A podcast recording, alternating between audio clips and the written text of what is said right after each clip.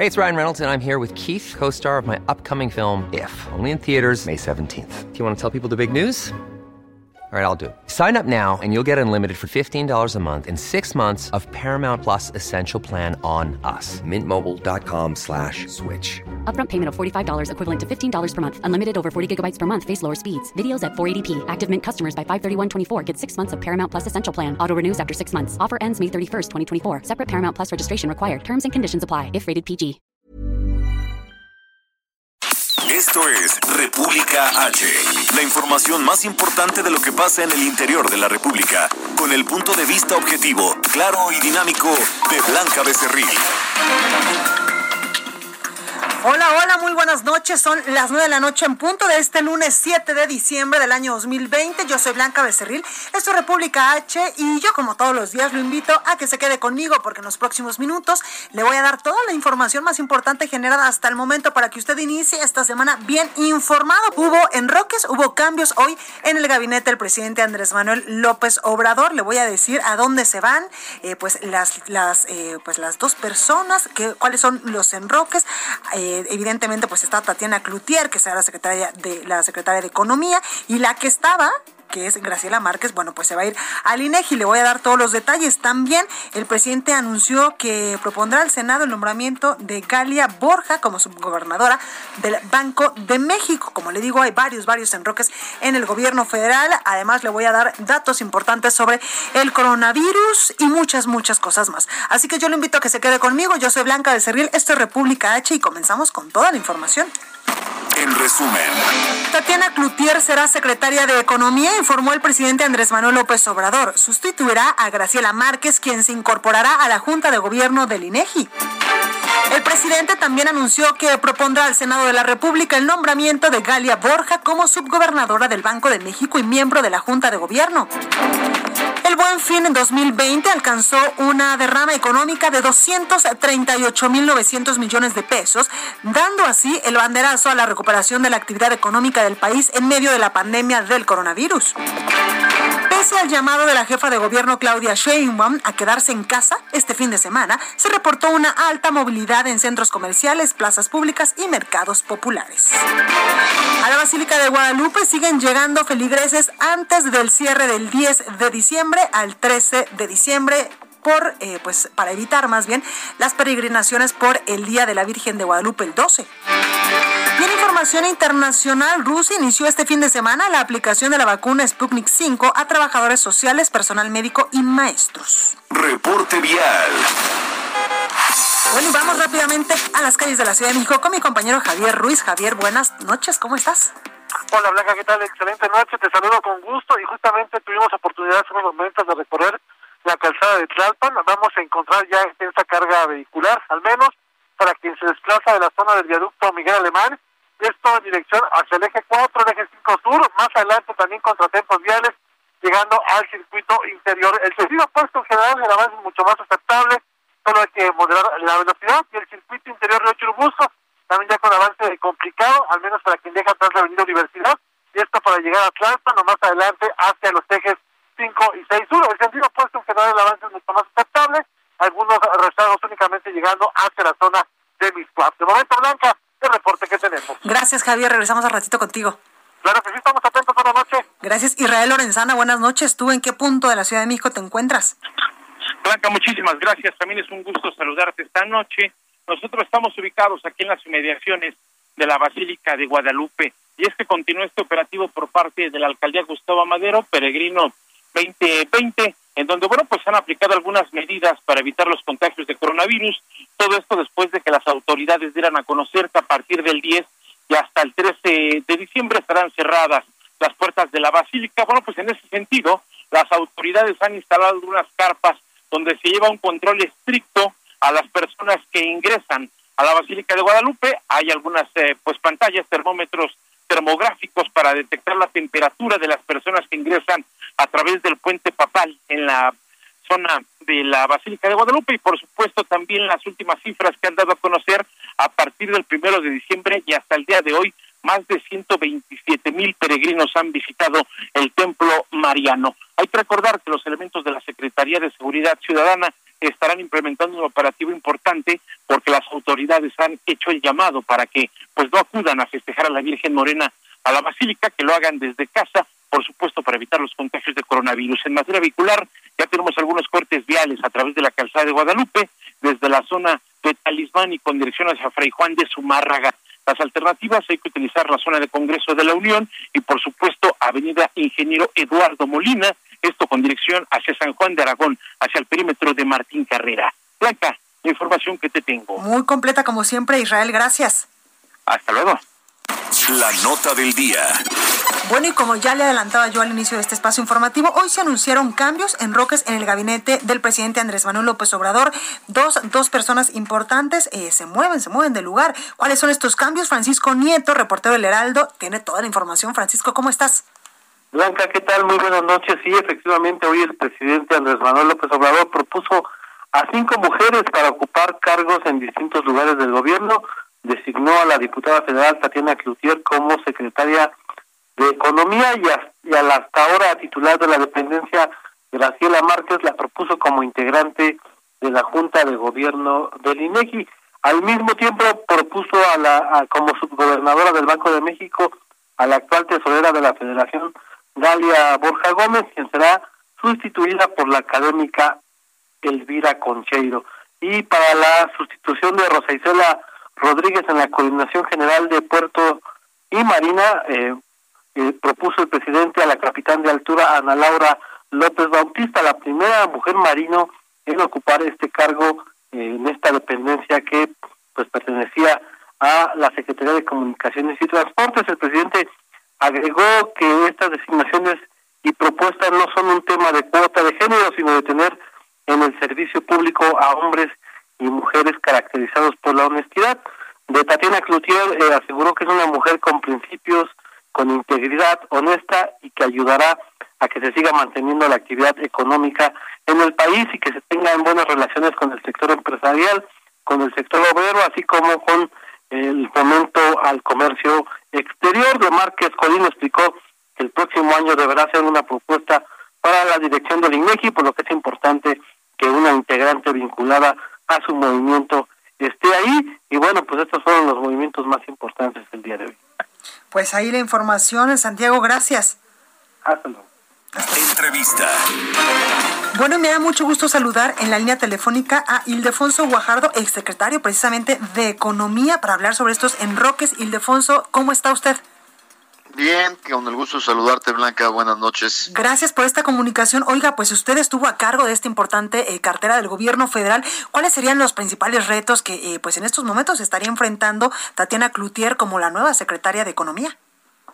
Bueno, yo creo que lo más importante es ah, eh, la implementación del Acuerdo de Libre Comercio de América del Norte, el TEMEC, que prácticamente inició ya su implementación y es fundamental eh, que México esté preparado para cumplir con todas las ah, exigencias del acuerdo y sobre todo aprovecharlo al máximo en un momento donde hay inversiones asiáticas que están buscando eh, invertir en México para aprovechar las nuevas exigencias en materia de valor agregado de proveeduría regional que va a incentivar a más inversiones y por lo tanto México tiene que estar muy atento para atraer, estas inversiones a México. Totalmente. Oiga, Ildefonso, ¿Tatiana Cloutier tiene las credenciales para hacerse cargo de esta secretaría? Mire, para, para los regios debe ser motivo de satisfacción eh, ver que una vez más eh, el Ejecutivo Federal en este sexenio, así como fue el sexenio pasado, voltea a Nuevo León a tratar de designar a alguien quien represente a un Estado que es emblemático desde el punto de vista de industria y empresa. Entonces, primero, pues qué bueno que una vez más una neolonesa está en la Secretaría de Economía y adicionalmente es una neolonesa eh, que ha estado cercana eh, a los temas académicos, a los temas de empresa en Nuevo León y con una muy buena relación con empresarios como Alfonso Romo. Creo que la sensibilidad ante las necesidades que se tienen hoy para crecer y generar empleos van a ser fundamentales y creo que en este caso eh, Tatiana cuenta con esa sensibilidad y sin duda con ah, pues, la capacidad ah, de toma de decisiones. Eh, un elemento muy importante será al equipo que ella invite a colaborar, porque es una secretaría muy especializada. Eh, son áreas muy específicas del comercio exterior, la, generación de normas que deben de cumplir con los requisitos en los temas de producción nacional y los temas de innovación, los temas de emprendedurismo. Por lo tanto, es muy importante también que las designaciones recaigan en los subsecretarios gente como hasta ahora. De hecho, una de las buenas cosas que se hicieron es que la secretaria, eh, eh, la, secretaria que va ahora al INEGI, la secretaria Colín, es, es, estuvo rodeada de gente con capacidades en las subsecretarías. Claro, claro. Oiga, también, eh, pues hoy en la tardecita, eh, Manuel Cloutier, el hermano de Tatiana Cloutier, decía pues algunas virtudes de la nueva secretaria de Economía, pero también decía que tenía algunos riesgos, como que se le suba al poder, que se haga chaira y polarice eh, pues en, un, en lugar de unir y que no escuche a la iniciativa privada. ¿Usted cree que pasa esto? Yo la experiencia personal que tengo en mi relación con la hasta ahora de diputada, bueno, eso no se es, eso no se no se renuncia a la diputación, se pide, o sea, se, ausenta temporalmente. La diputada Cloutier pues es una persona con la cual se puede dialogar, se puede razonar, se puede eh, analizar eh, temas y la verdad es que es alguien quien tiene una gran capacidad para escuchar y esperemos que escuche eh, a sus yo, yo siempre lo veo como, como eso, o sea, del sector del cual es responsable, pues hay que estar muy en contacto y en diálogo a, todos los que representan. Totalmente, pues ahí ahí está eh, pues esta información. Oiga, el Defonso, ya que lo tengo en la línea, ¿cuáles son ahora pues eh, los encargos a los que usted pues se va a dedicar? Se decía ya en Nuevo León que incluso pues podría estar alzando la mano para la gubernatura.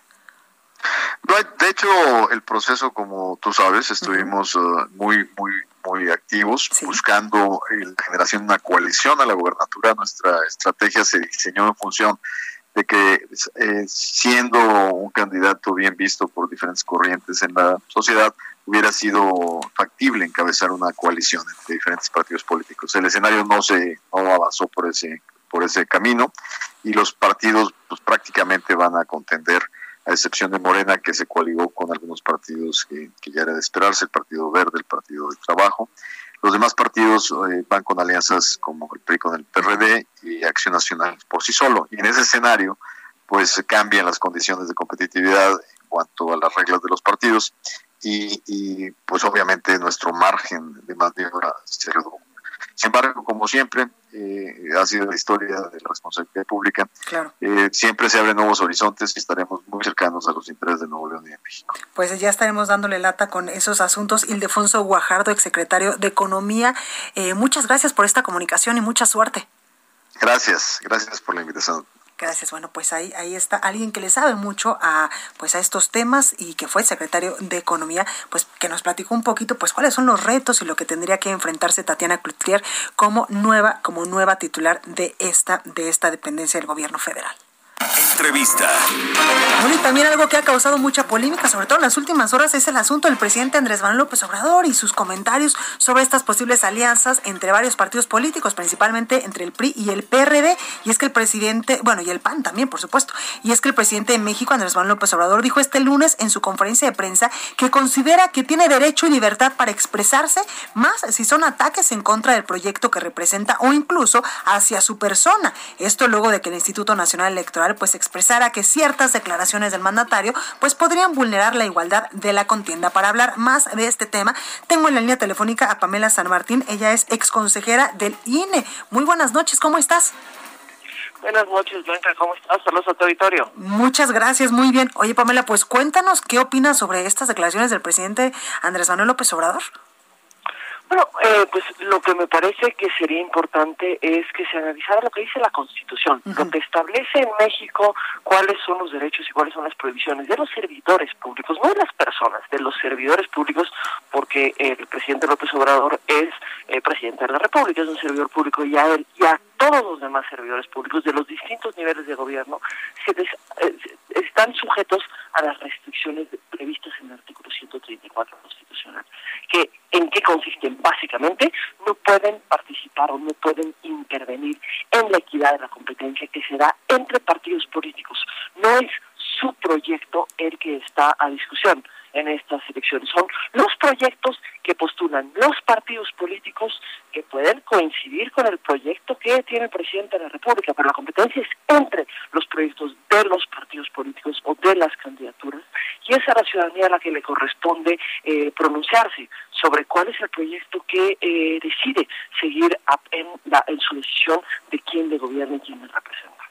Exactamente. Oiga, eh, ex consejera, también eh, pues vimos hoy en el 30 aniversario del Instituto Federal Electoral que varios consejeros incluso eh, pues advertían que el presidente no tiene límites para ejercer el poder. Eh, no, a ver, en esta parte tenemos en este momento a un presidente que tiene una fuerza muy, muy grande, sin duda alguna, y tiene una fuerza muy, muy grande, pues el partido que, digamos, o los partidos que lo apoyan, tienen una fuerza absolutamente mayoritaria en el eh, Congreso de la, de la Unión.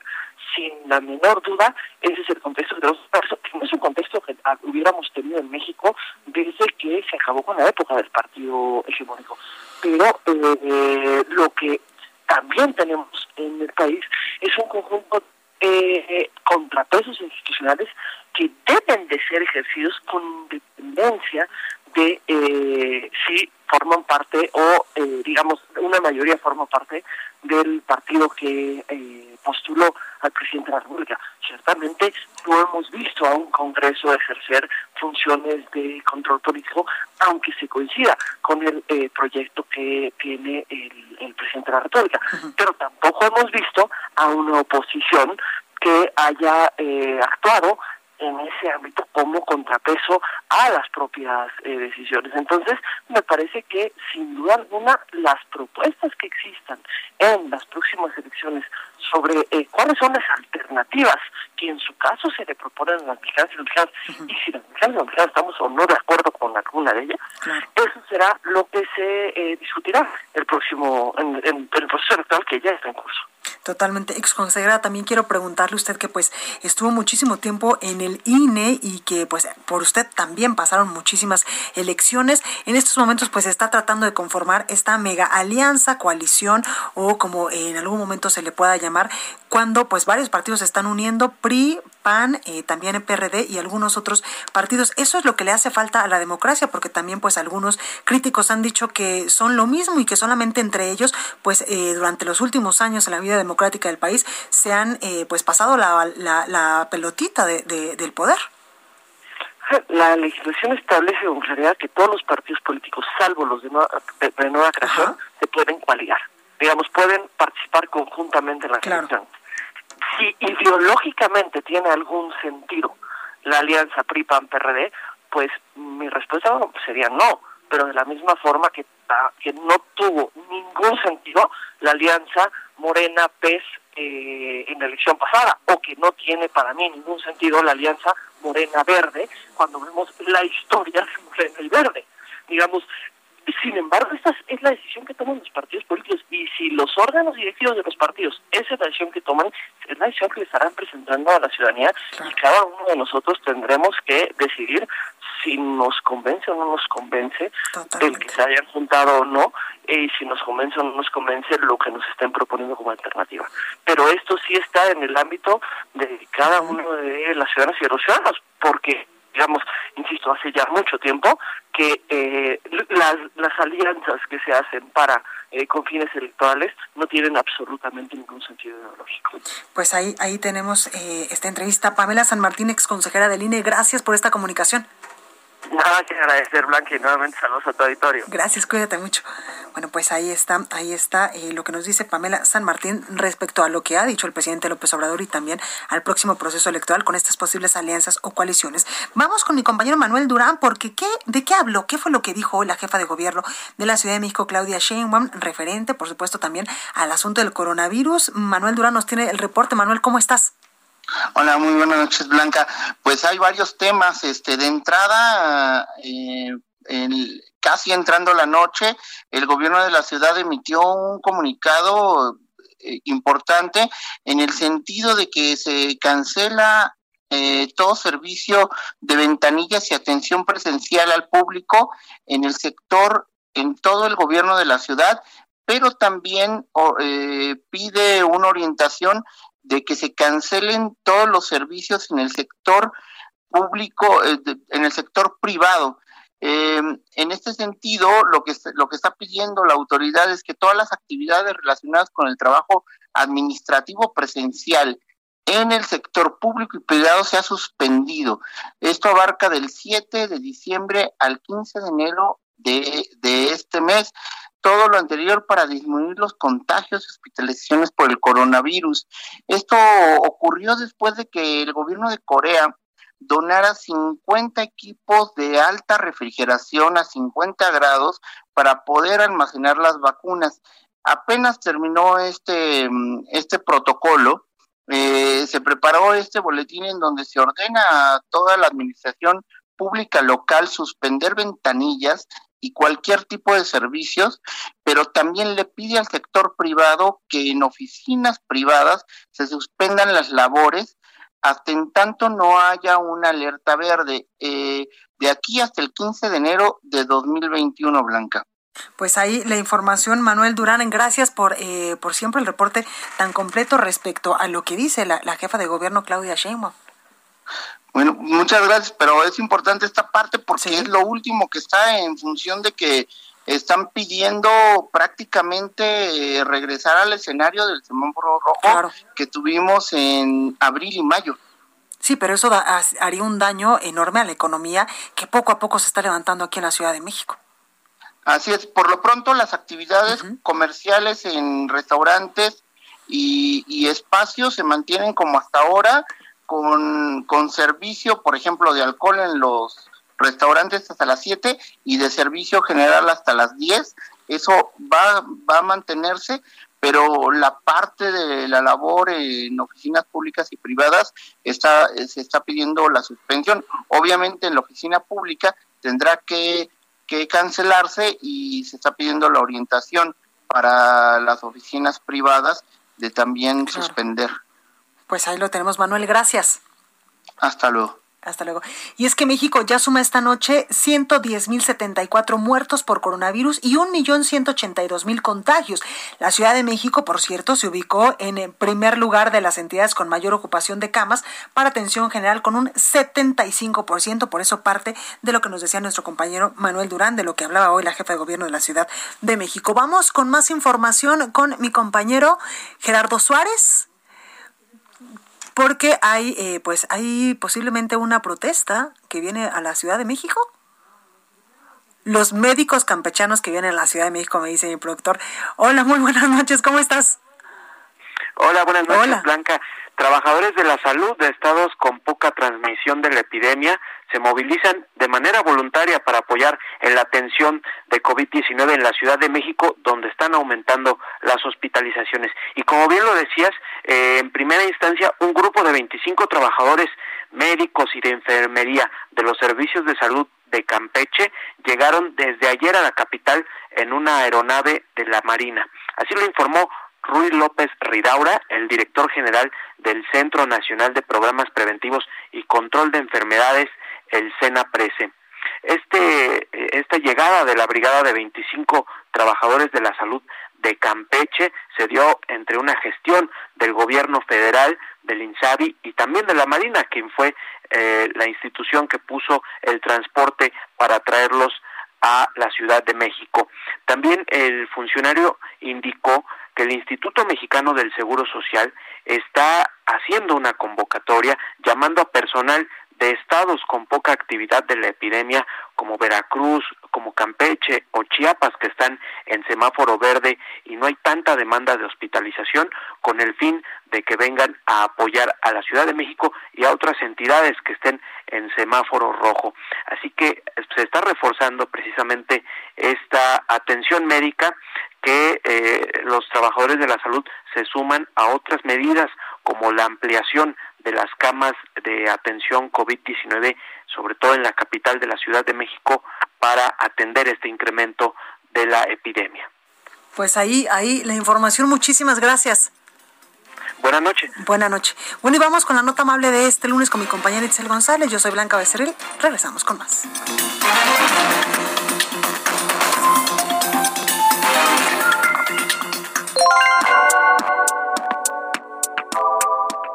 Capital humano y la infraestructura de seis universidades públicas están a disposición del gobierno federal para afrontar el reto del proceso de vacunación por COVID-19 en el país. Las universidades que integran el Consejo de la Región Centro-Occidente del país de la Asociación Nacional de Universidades e Instituciones de Educación Superior publicaron un desplegado este lunes dirigido a Andrés Manuel López Obrador, así como al titular de la Secretaría de Educación y de la Defensa Nacional.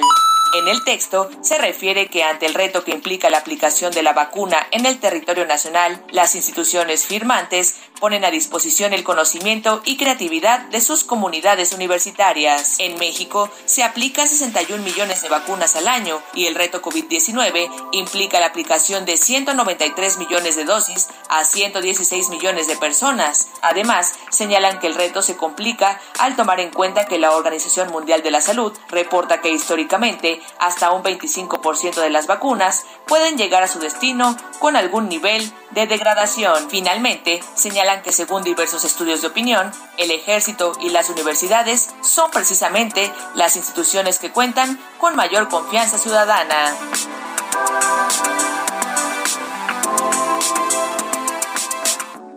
Continúa escuchando a Blanca Becerril con la información más importante de la República en República H. Regresamos. Estamos de regreso con la información más importante de la República en República H con Blanca Becerril, transmitiendo en Heraldo Radio en resumen, México acumula 1.182.249 casos confirmados de coronavirus y 110.074 defunciones. México solicitó al Departamento de Justicia de Estados Unidos la extradición de Genaro García Luna para que pueda ser juzgado en el país por su presunta responsabilidad en el delito de enriquecimiento ilícito por 27 millones de pesos. El presidente López Obrador aseguró que esta semana será definitiva para tener un acuerdo sobre su iniciativa de reforma para prohibir la subcontratación, o mejor conocida como outsourcing. En total fueron 150 los aspirantes que se registraron en dos días para buscar la candidatura de Morena a las 15 gubernaturas que se renovarán en 2021. Fueron 56 mujeres y 94 hombres. La organización Sí por México apunta que la mortalidad materna en el país ascendió a 45.2% en noviembre del 2020.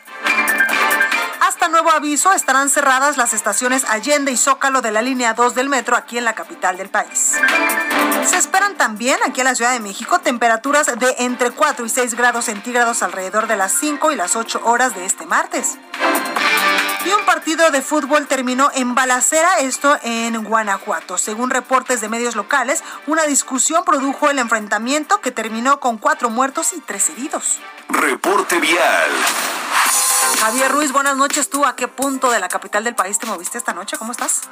Hola Blanca, ¿qué tal? Excelente noche. Ya nos encontramos en la colonia Roma Blanca, en la Ciudad de México. Justamente hace un momento se registró un conato de incendio en una casa. Está ubicado en la calle de Yautepec y Café. Ya han llegado elementos del del cuerpo de bomberos.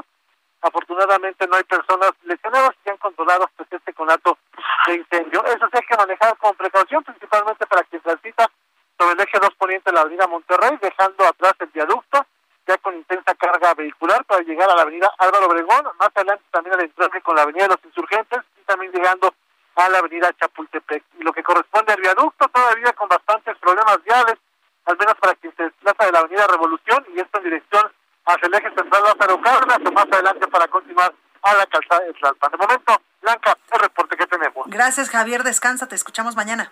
Gracias, hasta luego. Buenas noches, igualmente. Igual. Israel Lorenzana, buenas noches, adelante. Blanca, muchísimas gracias. Pues nosotros tenemos información para nuestros amigos que se desplazan en estos momentos a través de la Avenida de los Insurgentes a partir de la raza y con dirección a Indios Verdes, algunos asentamientos en carriles centrales. Si requieren alguna alternativa, Avenida Instituto Politécnico Nacional puede ser una buena opción para quien va con dirección hacia la México Pachuca, el perímetro de Tlanepantla. En el sentido opuesto, la circulación fluye a buena velocidad, esto con dirección hacia la zona de la raza, procedentes desde la zona de Indios Verdes, por supuesto en la zona de Montevideo, con dirección también al perímetro del circuito interior. Alternativas, la calzada de los misterios. Blanca, la información que te tengo. Gracias Israel, cuídate. Hasta luego. Hasta luego. Bueno, y vamos hacia Estados Unidos con mi compañero Juan Guevara, periodista de Nao Medio. Ah, no, primero a Michoacán con mi compañera Charbel Lucio, porque ya cumplen ocho días de ataques allá en Michoacán. Charbel, ¿cómo estás? ¿Qué tal, Blanca? Buenas noches. Así es, hoy suman ya ocho días de ataques eh, de presuntos integrantes del cártel Jalisco Nueva Generación en municipios de Aguililla, Tepatepec, Cualcomán, Los Reyes, Cotija, Tocumbo y Tinguimín, puntos a los que eh, dicho grupo ha intentado ingresar. Eh, hoy, este, este día, presuntos integrantes de este cártel atacaron a pobladores de la localidad de La Bocanda, en el municipio de Aguililla, en su limitancia con Tepalcatepec. Esta agresión que se registró esta tarde movilizó al grupo de autodefensa de Tepalcatepec, eh, ubicado en la tierra caliente de Michoacán, quienes se trasladaron a dicha comunidad para repeler esta agresión.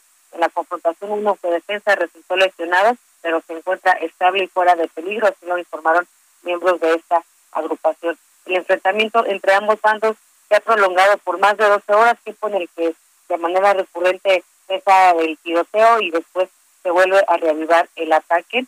Y bueno, ese es el saldo que se reporta hasta esta noche blanca. Pues ahí lo tenemos, Charbel. Gracias por el reporte. Seguimos pendientes. Bueno, pues ahí la información de lo que eh, pues está sucediendo, sobre todo en los últimos días allá en Michoacán con estos con estos ataques. Oiga, hay información importante porque sectores empresariales y obreros llegan a un acuerdo con el gobierno de México sobre la subcontratación, iniciarán proceso para regularizar sus plantillas. Dice en un comunicado, eh, acuerdo tripartita entre el sector empresarial, el sector obrero y el gobierno de México respecto a la subcontratación. Hay cuatro puntos eh, principalmente. Uno es las partes están de acuerdo y se comprometen a resolver el problema del abuso de la subcontratación, el outsourcing de personal. Las empresas del país iniciarán de inmediato el proceso para regularizar sus plantillas en el marco de la iniciativa de la ley presentada por el Ejecutivo Federal. También uno de los puntos dice que el esquema de reparto de utilidades en el marco de, la, de lo planteado por la iniciativa del Ejecutivo, en la que no se podría subcontratar personal no ha quedado suficientemente definido ni socialmente debatido. Se hace un llamado a las empresas que manejen o que manejan nóminas para que de inmediato dejen de desarrollar prácticas irregulares perjudiciales para los trabajadores como darlos de baja masivamente en diciembre. El IMSS y el SAT harán un exhorto formal a estas empresas y de encontrarse irregularidades o posibles comisión de delitos se procederá de inmediato administrativa o penalmente. Bueno, pues ahí parte del comunicado que emite esta noche el gobierno federal respecto a esta iniciativa del outsourcing o subcontratación en México. Vamos ahora sí hasta Estados Unidos con mi compañero Juan Guevara, periodista de Now Media. Muy buenas noches, Juan, ¿cómo estás? Pues bendecido, bien, sano, contento y además. Y eso ya es mucho, ¿eh? de hoy. ¿Cómo ves? Muy bien, y eso de que estamos sanos y bendecidos es mucho, porque en tiempos de pandemia, en tiempo de coronavirus, tanto en Estados Unidos como en México, eso sí que es realmente una bendición. Sí, así es, así es.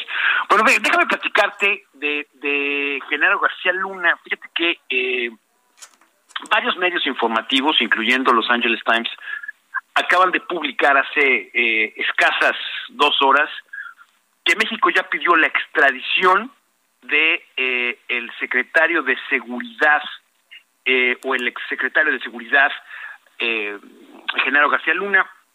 México confirmó, por lo menos en los Estados Unidos ya se publicó que Genaro García Luna obviamente eh, está acusado por obviamente temas de drogas y de tráfico de drogas, pero que ya fue formalmente pedida la extradición a México por parte de eh, Secretaría de Relaciones Exteriores. Obviamente no se han dado ningún tipo de detalle en esta publicación. Sabemos que tenía una audiencia la semana pasada, tú y yo lo platicamos en tu espacio, eh, eh, al final de cuentas se pudo reprogramar esta audiencia, ya que sabemos que la cárcel donde está eh, hospedado, por llamado de alguna manera, García Luna está con 55 casos de COVID.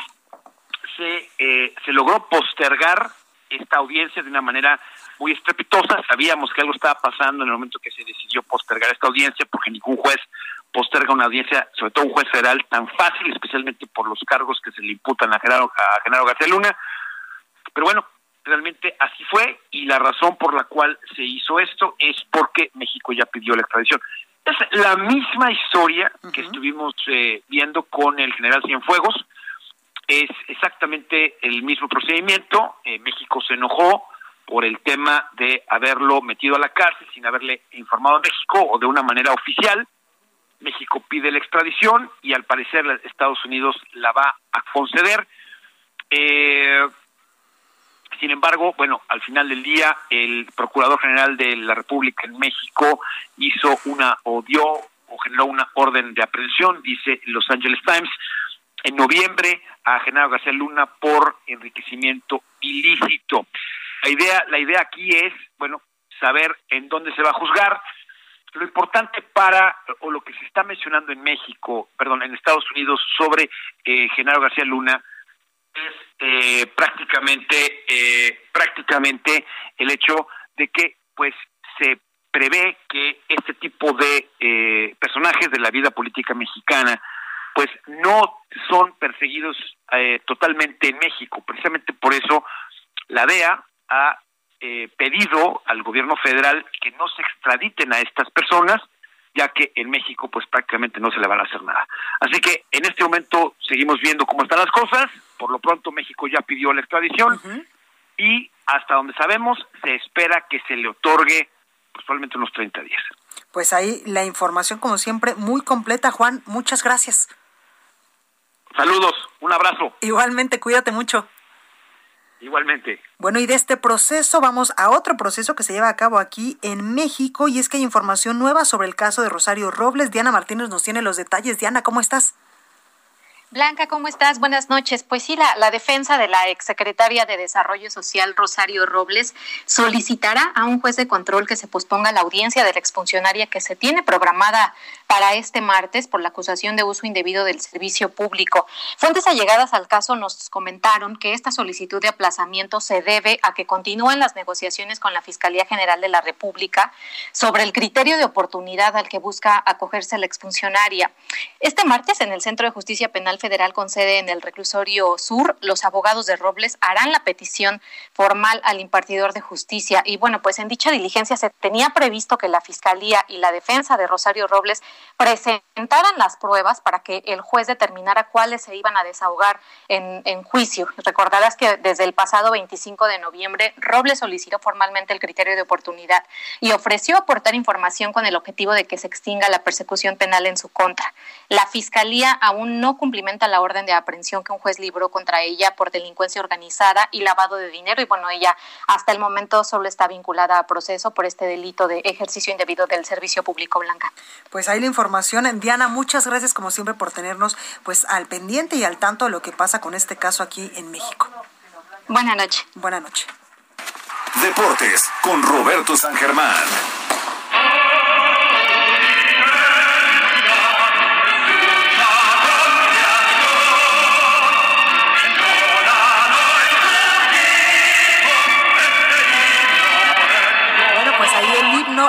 Los Pumas. Y es que, ¿cómo le fue mi Robert a este equipo este fin de semana? Cuéntame. Buenas noches, mi querida Blanca. de llegar, mi Robert. Mira, no te preocupes. Aquí estamos tranquilos. No fue, tu, no fue tu fin de semana. No, ya sé, por eso yo ya no digo nada. Mira, hoy no estoy insoportable. No, estoy hoy, hoy estás. Mira, de verdad. Es más, muchachos, tráiganle un cafecito. Ah, no, perdón, ya tiene un cafecito ya, aquí, ya, aquí Ahorita vamos a, a mí tráiganme un té de tila, por Entonces, favor. Sí, no, lo siento mucho. Buenas noches a todos. Buenas noches. Sí, tu fin de semana fue desastroso, quitándolo de Checo. Tu Cruz Azul lo hizo.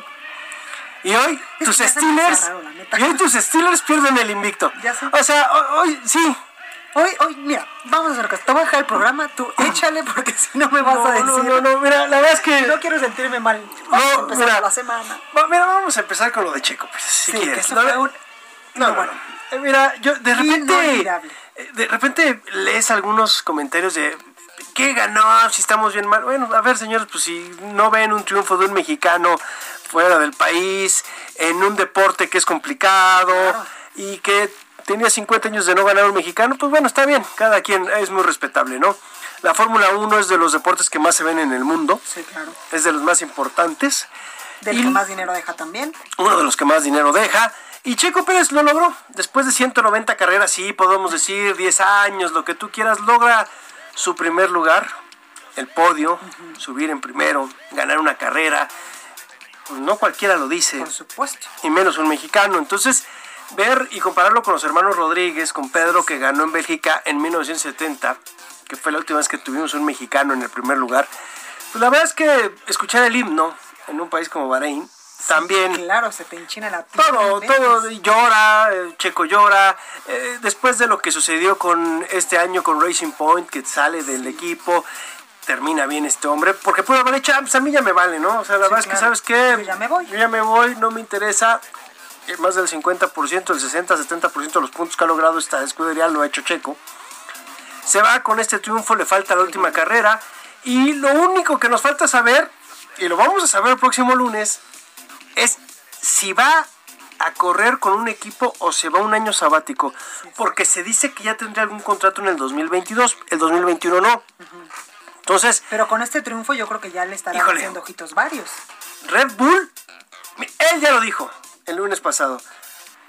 Yo al único equipo que quiero llegar es a Red Bull. Si no es Red Bull, Mejor ya. yo ya no me quedo, me voy un año, año sabático, lo paso con mi familia. Te lo platicaba. tiene hijos chiquitos. Sí, tiene hijos chiquitos y además tiene otra cuestión. Checo salió a los 16 años de México. Sí, es cierto. Entonces la verdad es que lleva muchos años fuera y él sí de repente como que quiere parar y decir, a ver, y después de que ves lo de Grosjean, Sí, también él, él como que lo pensó, a lo mejor tomó una decisión precipitada en ese momento, Grosjean ya se retiró, ¿eh? Se retiró ayer, dijo yo ya no voy Sí, a es correr. Ya dijo, yo me retiro de la Fórmula 1, gracias por todo y se va, ¿no? También Grosjean, después de ver su vida con, con el fuego y todo eso, es No, interesante. y es que estuvo ahí entre la vida y la muerte. Y yo creo que llega un momento en tu vida en el que dices, esta es mi pasión, pero prefiero mil veces vivir tranquilo, ya lo hice, ya, ya vi que se Mira, sentía. Con lo que ganan, Ah, no, sí, claro, tienen para retirarse cuando quieran. están asegurados. O sea, la verdad es que ganan muy bien. Es un deporte extremo, lo podemos decir, porque estar Claro. corriendo, estar eh, largando un coche a más de 300 kilómetros por hora, la gente lo ve fácil. Pero a ver, súbanse y traten, pues ya que sea 100 kilómetros en, tu- en cochecito, un bachecito, una piedra. Te vibra el volante. No, bueno, quieres llorar, se te va claro. y dices, órale, a 300 kilómetros. Eh, eh, Es de mucho, mucho trabajo, este, porque ellos hacen mucho gimnasio también, las fuerzas G, tienen, tienen mucho, la verdad es que atrás tienen mucho entrenamiento. Bien, por lo de Checo, estaba muy contento, lloró, este, estaba preguntando que si su hijo había visto la carrera, porque él quería Sí, claro. este momento, porque él sabe que sus hijos son pequeños y a lo mejor ya no lo pueden ver, ¿no? claro. Por lo que él decía que a lo mejor si se tomaba el año sabático, él dijo, bueno, y a lo mejor digo, ¿sabes qué? Ya no regreso, ya me quedo. Ya es empresario, tiene un tequila, él es de Jalisco, en Guadalajara. Este, y yo creo que pues puede decir, mira, ya la verdad es que lo viví, como dices, ya hice mis cosas, ya no estaría de esto. Entonces, Oye, oye, mi Robert, y este Dígame. triunfo también podemos eh, atribuírselo a que pues el máximo, máximo, máximo trae coronavirus. ¿Y no estuvo en la carrera? Fíjate que Hamilton. Puede ser que también estuvo Hamilton, pero estaba en los Mercedes. Ah, bueno, o sea, sí. a ver, George Russell, este chamaco británico, mi es respeto. buenérrimo, ¿eh? O sea, mis respetos, eh, pero también hay que ver la carrera de Checo, porque Checo en la primera vuelta está el percance entre Verstappen y Leclerc. Checo también choca con ellos. Se queda, sí, claro, se queda Checo, se va a los pits, cambia llantas y viene de último lugar hasta el primero. George Russell estuvo a punto también, lo trajo atrás, atrás, atrás, atrás. Se le pincha una llanta afortunadamente. Va a los pits, se tardan muchísimo, no sabe ni qué pasa. Y eso le ayuda a Checo, claro que lo ayuda. Eh, porque podemos decir Hamilton, pues no, pero estaba Russell, estaba el Mercedes. Y lo tuvo cuatro o cinco vueltas atrás. Y este chavito que No, bueno, mis respetos, ¿eh? ha dado buena impresión, ¿eh? Mira, este británico, yo creo que si en algún momento se pone loco Lewis Hamilton, Le dicen gracias Ay, por gracias hermano. mira, Ya tenemos, a tu reemplazo y además inglés. Entonces no hay problema, otro británico, Y nos va a perdón, durar británico. más porque está bien jovencito. Británico. O puede ganar menos porque te va a exigir menos en dinero. Que eso es lo que estaban diciendo. Pero hay que esperar a ver qué sucede Está con más George. chavito. Está más chavito. Seguramente se va a quedar en Mercedes. Él podría estar ocupando el lugar de botas. Ah, claro. Entonces serían dos británicos, Lewis Hamilton y George.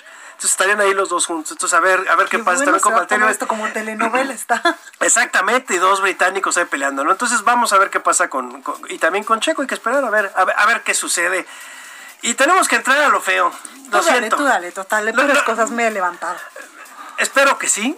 Es que no, es que no fue mi fin de semana. No, no, a ver, es que lo de ayer lo platicaba con Jesús Martín. Me preguntaba, ¿qué pasó? Digo, no tengo una explicación. O sea, si yo te quisiera dar una explicación, Dir- Diría a mi madre que mi madre es súper, súper, no sé, a veces es chiva, a veces es Ajá. americanista, diría, pues pasó lo que siempre.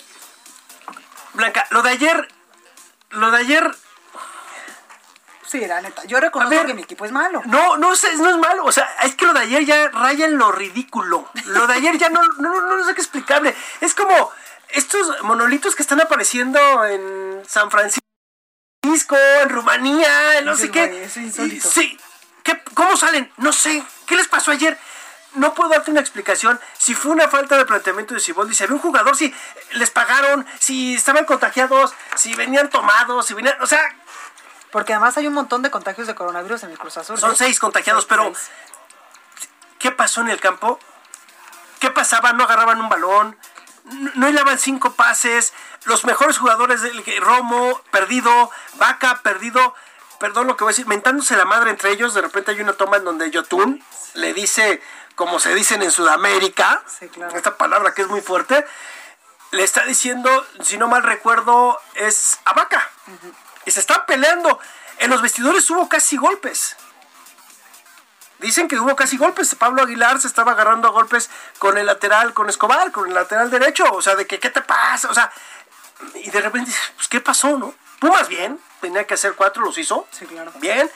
Pero sí lo de Cruz Azul, y te voy a decir una cosa, yo fuera el el dueño, yo sé que es la cooperativa. A ver, si Boldi terminando la rueda de prensa estás fuera. A ver, Mario Carrillo cuando era entrenador en la América, sacó campeón en la América, iba por el bicampeonato y perdieron con Tigres por tonterías de Mario Carrillo de sacar jugadores. Y, lo, Mario corri lo corrieron ese día. Adiós por tus payasadas, compadre, ¿no? O sea, lo de Corona también, de que estaba enfermo de COVID, entonces no va al partido. o sea, todo muy raro con Cruz Azul y no sabemos, son 23 años en que ha sido, o sea, estas noches son, yo creo que debe ser hasta costumbre, así como, ah, juega Cruz Azul, ah, ya págale, van a perder, ¿no? O sea, y, yo, y yo como aficionado digo, o sea, ahí sí aplica cuando dicen en los vestidores, no, le echamos un montón de ganas, jugamos como nunca, pero perdimos como, siempre. Mira, yo, yo, yo hacía una analogía ya hoy en tu casa. Gracias. Si Cruz Azul gana 10-0 en el primer partido, no apostaría que va a pasar, o sea, ni con 10 goles de diferencia, o sea, ya, ya lo de ayer, no, no, no, no sé qué Por eso yo decía, cuando ganó fue histórico. Cuando ganó la vez pasada. Yo, yo, entiendo esa parte, o sea, puedo entenderte que un partido 2-1, pero 4-0. Es una No tiraste nada, o sea, no tiraste en el segundo tiempo a portería. O sea, y bueno, y lo de hoy, ya para terminar, así la cereza del pastel, tus Steelers. Pierden con Washington. 23-17, iban invictos, iban ganando, de repente Washington tiene muy buena defensiva. Pero lo platicamos la vez pasada, que era... Estaban ya como en ese tobogán, que veíamos que iban cayendo, y sí, Washington los paró en seco, 23-17, y ya no hay invictos en la NFL, pero siguen en primer lugar de la conferencia americana. Pero íbamos limpios, limpios al Super Bowl. Sí, no, no ha sido, no fue tu fin de semana y como que no es tu inicio de semana, pero se va a componer, vas a ver. Seguro sí, si no, pues, no sé, unos tamales, un atolito para el mal sabor de boca, porque diría un tequila, no, estamos el lunes. Ah, también el lunes, la maldición gitana, ¿no? Como dicen. y luego la gastritis y la colitis se te encargo. Bueno, mi Robert, muchas gracias. Te escuchamos aquí el viernes, ojalá con mejores noticias. Claro que sí. Gracias, mi Robert. Bueno, y me da mucho gusto saludar en la línea telefónica a alguien a quien yo admiro, Alejandro Cacho, periodista y conductor de Ruta 2021, 2021, aquí en El Heraldo, para que nos platique pues un poco más de cómo le ha ido estas últimas semanas en el programa rumbo a la elección del próximo año. Alejandro, ¿cómo estás?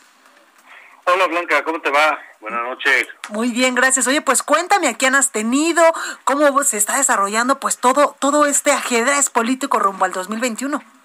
Pues mira, eh, cada vez se pone más interesante por distintas razones, no solamente por las encuestas que presentamos este, este domingo ayer, sino por cómo se están conformando las alianzas y por la manera en que el presidente reacciona ante las alianzas, cosa que ya no nos debe extrañar. Claro. Entonces, el presidente no, no tolera la competencia, no le gusta la competencia y critica las alianzas cuando él las tres veces que ah, intentó ser presidente de la República estaba encabezando una alianza. Totalmente. La alianza por el bien de todos, primero, en el año 2006. Luego la alianza eh, Juntos Haremos Historia fue la de 2018 y la de 2012 no recuerdo. Pero, pero ahora critica esas alianzas que él mismo utilizó para llegar al poder. Entonces el INE ya le, le apercibió eh, pero le importó poco al presidente y entonces resulta que él va a seguir en campaña. O sea, el presidente ya está abiertamente en campaña. Oye, pero eso no está bien, Alejandro. Y menos cuando es el, Ejecutivo Federal. No, eso es una, eso es una violación a la ley, una, violación constitucional. Pero el presidente no le importa. Él hace lo que él quiere con el argumento de que es, es, su derecho a expresarse, pues este lo hace. No importa si eso viola otras otras leyes. Pero bueno, se está poniendo interesante. Nuevo León sigue siendo el escenario más complejo, más competido. Eh, Clara Luz Flores eh, se inscribió como candidata de Morena gobernadora. Eh, ya es la candidata del Partido Verde, Clara Luz Flores. Eh, por el PRI, todos los dedos apuntan a que será Adrián de la Garza el candidato de unidad. Eh, Ildefonso Guajardo, pues me parece que se va a quedar con las ganas. Eh, en el, Movimiento Ciudadano ya sabemos que Samuel García pues está ya apuntadísimo a pesar de sus muy controvertidos hechos en redes. Eh, el PAN, bueno, es un misterio a ver qué va a pasar con el Partido Acción Nacional en, Nuevo León. Luego, Sonora se está conformando también como un escenario interesante porque está el Borrego Gándara que renunció al PRI y por, va, va por una alianza de, de PAN, PRI, PRD a competirle a Alfonso Durazo, que está más que firme como el candidato de Morena. Entonces, bueno, se están poniendo las cosas interesantes y el presidente no le gusta. Al presidente pues le incomoda esto. Pues ahí lo y vamos a seguir hablando de esto en las siguientes semanas y meses. Pues ahí lo tenemos, Alejandro Cacho. Muchísimas gracias por este pues análisis de cómo estamos en estos momentos. Gracias. Gracias, Blanca. Saludos a ti y a toda la gente que te escucha. Gracias. Nos vemos el día de mañana en punto de las nueve. Cuídese mucho. Esto fue República H, la información más importante de lo que pasa en el interior de la República, con el punto de vista objetivo, claro y dinámico de Blanca Becerril. Continúa escuchando Heraldo Radio, donde la H suena y ahora también se escucha. Una estación de Heraldo Media Group. Even when we're on a budget, we still deserve nice things. Quince is a place to scoop up stunning high-end goods for 50 to 80% less than similar brands. They have buttery soft cashmere sweaters starting at $50, luxurious Italian leather bags, and so much more. Plus, Quince only works with factories that use safe, ethical, and responsible manufacturing. Get the high-end goods you'll love without the high price tag with Quince. Go to quince.com/style for free shipping and 365-day returns.